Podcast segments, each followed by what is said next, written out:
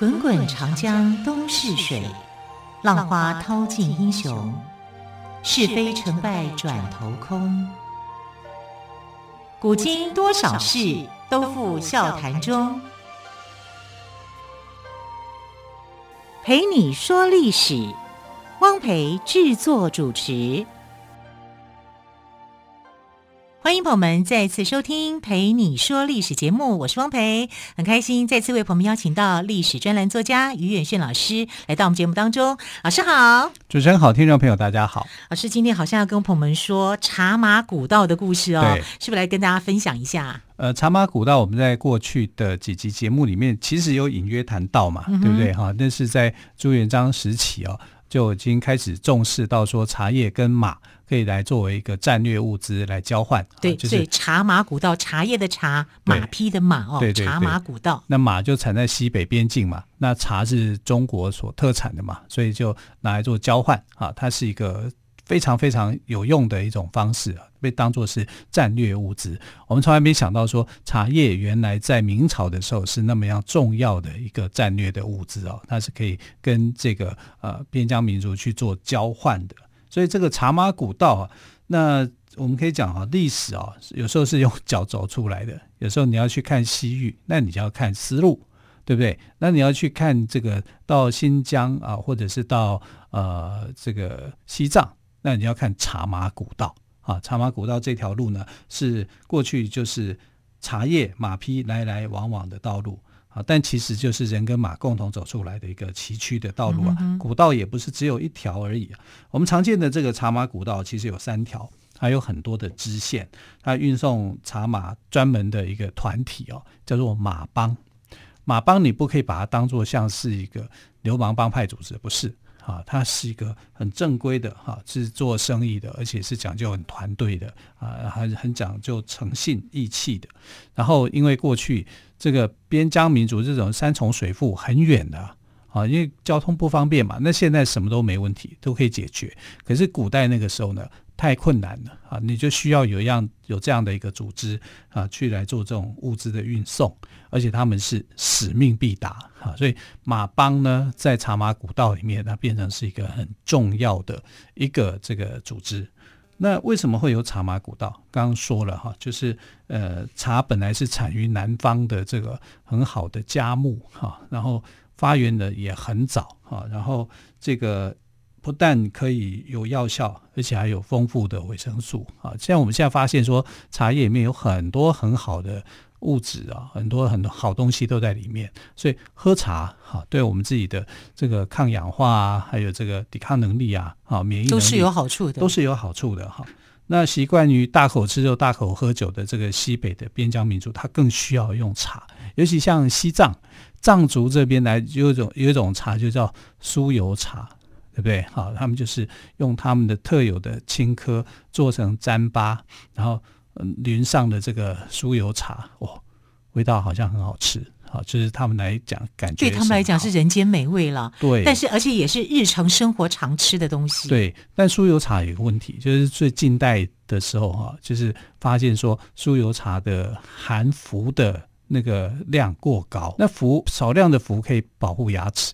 可是你大量的氟含氟率特别高的时候，会破坏你的骨头跟这个神经的组织。可是这个是人家的千年传统，哇！你一下告诉人家说，哎，你喝这个不健康，这个不健康，那马上会起抗议的哈。所以国内就有一些慈善机构、慈善组织发现到这个问题，那为了改善这个藏人的这个观念哈，还有就是营养哈，他们就是尽量去做减服。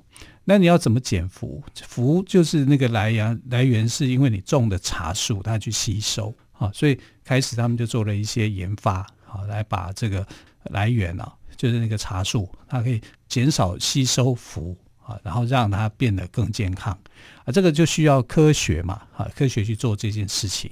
啊，所以近代的这个藏人的这个生活品质啊，是在科学家的努力之下，哈，在慈善团体不断的去推动之下，因为你很难改说，哎，你不你不可以吃酥油茶啊，你这个酥油茶是有毒的啊，但是他们一定会抗议嘛。我们吃了那么久也没事啊，啊，但那个茶是累积起来是慢性中毒啊，所以你是没有感觉。温水煮青蛙啊，所以后来这个呃科学家们还有研究呃慈善团体们哈、为这个西藏的这个酥油茶是做了很多很多的努力啊，让他们的身体能够获得更多的这个健康啊。但是在明朝的那个时候哈、他们就需要。这样的茶叶啊，运输到西藏，运输到边疆这个地区啊，成为他们生活饮食里面不可或缺的一个部分，所以才有茶马古道。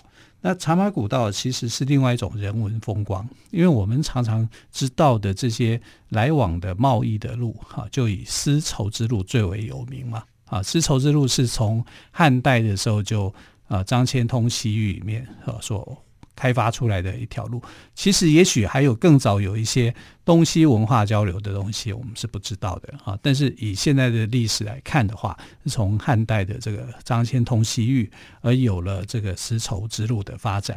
那茶马古道的发展呢？哈，就是唐代以后哈，我们就发展出另外一条茶马古道。那这个茶马古道呢，呃，也跟茶跟马这两种战略物资是。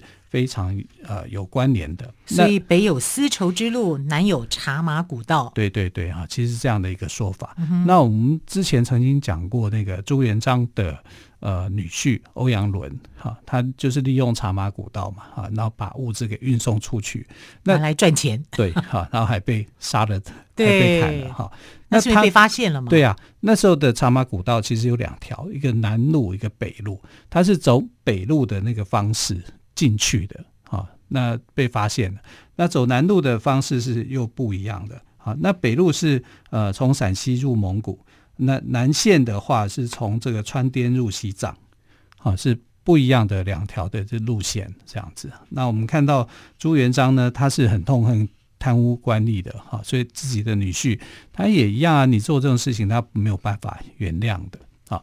那南路的这个。茶马古道主要运输的，因为你要运输比较长的时间，你这个茶叶要保存的比较久，所以他们其实都是做成砖状啊砖的形状或者是饼的形状。那我们看到砖状的这个茶叶或饼的茶叶啊，你第一个会想到的是什么茶？普洱茶。对，普洱茶。因为我们现在都可以看得到啊。对啊，现在在茶庄还是看得到哎、欸。对，就是普洱茶。对，只是比较贵啦。对，而普洱茶红到什么程度呢？因为茶马古道的关系，所以云南有一个城市本来叫做宁洱市，宁洱市安宁的宁，洱就普洱茶，普洱茶的洱，三点水在耳朵的耳，对，这个地方是这个普洱茶的输送的重要的起点啊，所以这个地方呢，后来就改名叫普洱市。所以从宁洱市改成普洱市，对，哦，如果你要考历史的话，请问。中国下列哪个城市哈是名称是跟这个植物有关的茶叶有关？那就是普洱市。嗯啊，普洱是根据普洱普洱茶得名的啊。本来从宁洱，然后变成普洱啊，这是非常有趣的一件事情。那为什么会是普洱茶？为什么云南人那么喜欢普洱茶？那就是有一个故事的哈，因为他们认为啊，普洱茶是谁发明的？呃，谁发现的？哈，就是。呃，普洱茶的另外一个名称叫武侯遗种。武侯，武侯就是诸葛亮。哦，遗就是呃遗遗留下来遗留的遗啊，遗留下来的种子。哦，武侯遗种，种啊，武侯遗种呢，指的就是普洱茶。那为什么诸葛亮竟然会跟四川呃四川云南这个地方发生关系呢？啊，因为云南我们知道那个时候呢。有一个蛮族的国王叫做孟获啊，所以他去抓孟获，七擒七纵孟获。七擒七纵，在历史上我读过这个故事。那七擒七纵，你知道吗？云南人也很有意思。他说孟获。呃，抓了诸葛亮七次，然后放了诸葛亮七次。反过来说吗？是这样吗？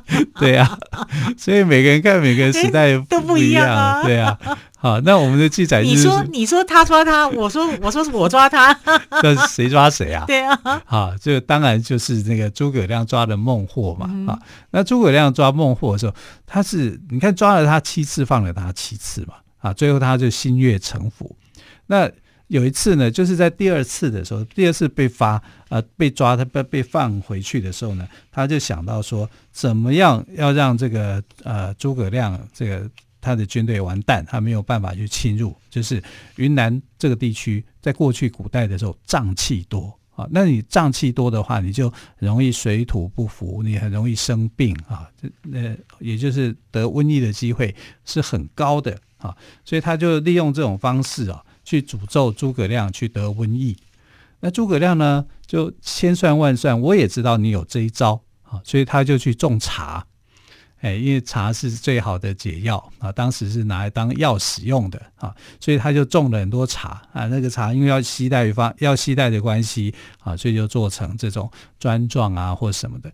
那他所做的这个茶就是普洱茶啊。然后士兵呢，因为有普洱茶的保护。然后就很健康，嗯、就没有被染到仗义，就对了。对对对，哈、哦。那孟获就觉得很奇怪啊，难道你真的是老天爷在帮你吗？嗯、当然这是一种传说啦，说法。因为难道你有神功护体吗？对对对，因为云南人其实对呃这个诸葛武侯啊有一份好感。啊，所以呃，就有这样的一个传说故事下来，就说因为是诸葛武侯啊，他种了这个普洱茶，使得大家百病不侵，对，健健康康，对，终于七擒七纵孟获。好，更多有趣的故事，我们先休息一下，稍后再请于远逊老师来告诉我们哦。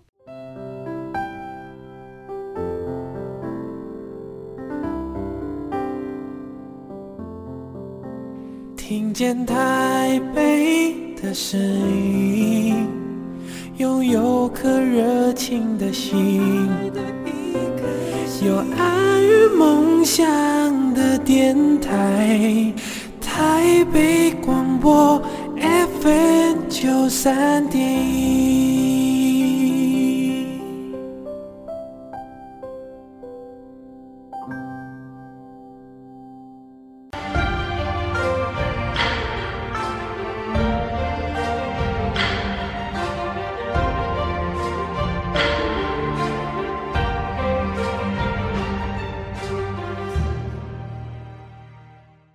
北广播电台陪你说历史节目，老师，你刚刚谈到呃诸葛亮七擒七纵孟获的故事哦，对，那后来呢，有什么对于这个茶叶有什么样的发展呢？其实七擒七纵应该是它的最后的结果了。是，那我们刚刚讲到是他在。两擒两纵的时候，对对对对对，对，所以孟获就在想说，我要利用我的天然的优势，哈，就是利用我的气候的这样的一个变化来去困扰诸葛亮。有瘴气嘛？对呀、啊，然后诸葛亮是非常非常的聪明的哈，他就知道说你会用这一招，早就已经算到了哈。诸葛亮山人自有妙计哈，所以他就去这个呃。研发出这个普洱茶，种了这个茶叶啦。那你说这种东西，茶叶，然后你要能够去治病，士兵会相信吗？大概很多人就不会相信啊。或者拿一片茶叶、树叶，你就说这个东西可以治病。所以呢，诸葛亮也很聪明啊、他就去骗啊，骗这些士兵说：“哎呀，我做了一个梦。”我梦见一个仙人跟我去托梦啊，说用这个东西，它是一个仙草，所以做梦这样子的事情从古代就发展出来了。都有啊，古人做了一堆梦，对呀、啊，每天都有梦。对啊，这个梦呢，就是你用这个草就可以治疗，如果你身体不舒服的话啊，你去吃了它，你身体就会好啊，这叫做心理安慰、心理作用啊。但我们来看诸葛亮这个呃普洱茶的故事，真的跟他有关吗？也许没有关联啊，因为我们知道茶树本来就是生长在南方啊，这尤其在云南，云南是茶树茶树的一个生长的发源地哈。尤其云南附近也在西双版纳，西双版纳这个地方呢，就发现了这个呃第一棵的这个原生的这个茶树。啊，所以他本来就是南方的这个树，难道孟获不知道吗？你这不是有点虎烂吗？他是南方人啊，他应该知道这个树的作用，难道他不晓得吗？那为什么是独独就是诸葛亮的名声哈，在这里就变变得很大？这个其实也有一个原因，就是因为诸葛亮太有名了啊，诸葛亮太有名，很多人都希望说拿他来当做招牌啊，所以就会去捏造一些故事，或者是夸大渲染一些故事。让更多人来买普洱茶，这样对啊，是有可能是这样子，就是说，哎，夸大它的一个作用效用。你看普洱茶是这个武侯遗种，哎，那你听了是不是觉得哇，好有历史渊源，好有感觉，对不对？你会觉得普洱茶是很不一样的。然后它跟孟获之间的这样的一个故事再传开的话，它就有话题性。啊，所以这个城市，你看，我连我的城市都叫普洱市了。啊，所以这个地方就会变成充满了传奇，但有可能是因为这样子，所以这个故事不是真正的历史，也许真的有过这个瘟疫、哈水土不服的事情，但是不是普洱茶不知道。那诸葛亮是不是种植了普洱茶不知道，因为呃，这说法是说他后来就是开垦了六座荒山，啊，荒山野地，然后去种大量种植这个普洱茶。好，这个是我觉得存疑的。但不管怎么样，即便是存疑，我们都要知道说，哎，普洱茶它是一个好的东西。好，在呃这个就茶叶来讲，好，它有它的特殊的一个典故故事，然后它还有这样的一个丰富的人文。好，这些加上去以后，就让普洱茶的知名度是广开的。哈，可能在中国的各式的茶，就其实茶茶都有它的故事的，好多故事。啊，什么龙井茶啊，还有六安茶啊，大红袍啊，这茶太多故事。但普洱名，不过普洱茶一定占有它的一席之地啊。但这个一席之地还跟这个呃诸葛亮有关系，是有关系的哈。虽然不知道是不是 真的，真的，但但它就是有关系。然后茶呢，茶种类还很多。如果我们要来算的话，有白茶，有黑茶。有黄茶，有红茶，有绿茶。我们比较熟悉的大概就是红茶跟绿茶。红茶跟绿茶，对，对，因为绿茶就是所谓的这个不发酵的茶，就是它的发酵过程来讲，它是很少量的发酵，不不发酵的过的过程啊。这些不发酵的茶，像龙井茶就是啊，啊，就是呃不发酵的一个生茶，生茶系列的。那全发酵的茶，像呃铁观音。啊，或者是像龙呃普洱茶，它就是属于啊重发酵、全发酵的茶。那有一种半发酵的，哈，就是一半一半的，哈，那就是呃我们常看到的乌龙茶。乌龙茶系就属于这种半半发酵的茶，啊，像金萱乌龙啊、白毫乌龙啊、洞顶乌龙啊，哈，这些我们所知道的很熟悉的这个茶叶，哈，它就是这样半发酵，半发酵哈，半发酵算是。台湾的做法上面来讲了，又非常的独特哈，有很多的这种方式出来，有那种呃文山包种啊包种茶系列的哈，也有那种做成团米的啊团揉的哈，好像所以我们叫茶米得碧哈，因为它做成颗粒状啊，你去舒展它去泡它的时候哈，热水一烫它就会呃叶子全部展开来。啊，它会变成很好看的一个东西。那现在的茶叶来讲哦，品质上面有时候呃是会令人很担忧的，因为有很多的国外的茶混进来，尤其像越南的茶。啊，那越南的茶它的缺点在哪里呢？缺点在过去越南因为受到美国的侵袭啊，所以美国用了一些落叶剂那种化学的东西去。摧毁啊，去使得那个森林里面的叶子都会掉落，可是对土壤也有危害。好，那你你要土壤有危害的时候，你在这里种出来的茶叶啊，其实会有问题，就比较怕化学药剂的残留了。对，啊，因为这个就是战争所带来的一个后遗症啊。然后再加上越南种的这个茶叶啊，是比较便宜的啊，所以它就会混合在。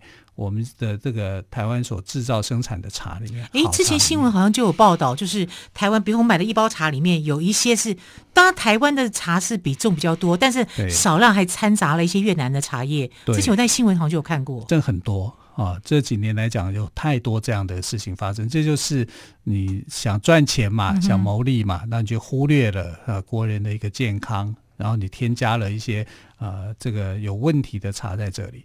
可是，如果对于越南人来讲，我就是喝这个茶，你们这凭什么说我的茶是有问题的？哈，其实这还会有一点国际上的一些争议。哈，那我觉得你做生意，你就是要诚实吧，特别是吃的东西，哎，对，尤其是我们做的茶是好的茶，对我们台湾的茶这么好，对，你就应该要维持它的这个品质，不要为了这个想要去赚那个钱，你就昧着这个良心，良心，对，这样是不好的。我们不要说其他的国家的茶。茶不好，其他国家茶也有很好的啊。好，那你像英国人就觉得他们的立顿红茶，我们的还有这个我们的唐宁茶有没有？Twinings 啊，是他们都觉得我这茶好的不得了，全世界的人几秒钟就喝了我几杯。他们有分早餐茶跟午茶，对啊。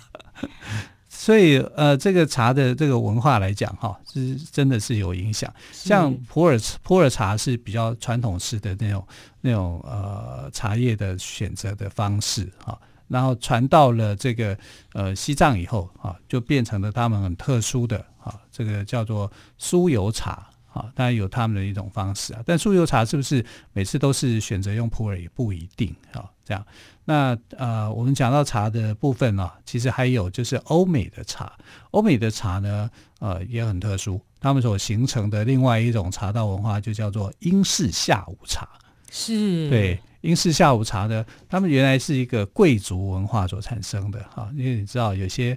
那个妇女啊，太无聊了，所以每次到了一定的时间，通常来讲是下午四点啊，他们就四点开始以后呢，就开始有一个盛装宴会，那女主人会去宴请她的这些好朋友们哈，来到她的这个呃城堡里面啊，来喝个下午茶。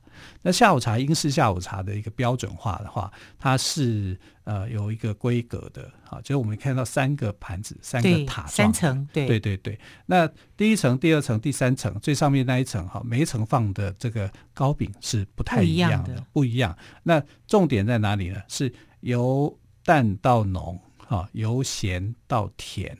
那方向呢？是方向是你要先从底下吃起，最下面那一层吃吃起，对，然后吃到中间那一层，到到最上那一层。那中间那一层就就是呃英国最宝统的司康司康司康司康的饼干。嗯这样子哈，那最上面一层就是甜点，是啊，所以每一层吃法，如果你第一层就开始拿来随便乱吃，英国人看了会觉得很好笑，就觉得你这种东东西是，所以还是要知道一些文化哦，对对对，会有一些差异的。然后他的餐桌的那种礼仪，还有他的那个呃茶，他他茶是要加奶的，哈，那加。加奶不不加奶精的啊，就是原来的那个牛奶、鲜奶、鲜奶哈，加进去，这还是一个纯正的英式下午茶。所以每个国家喝茶的习惯是不太一样的哦。好，非常感谢岳迅老师，让我们认识了普洱茶，也了解了英式下午茶的由来。老师，谢谢喽，谢谢亲爱的朋友，感谢您的收听，我们就下个星期一再会，拜拜。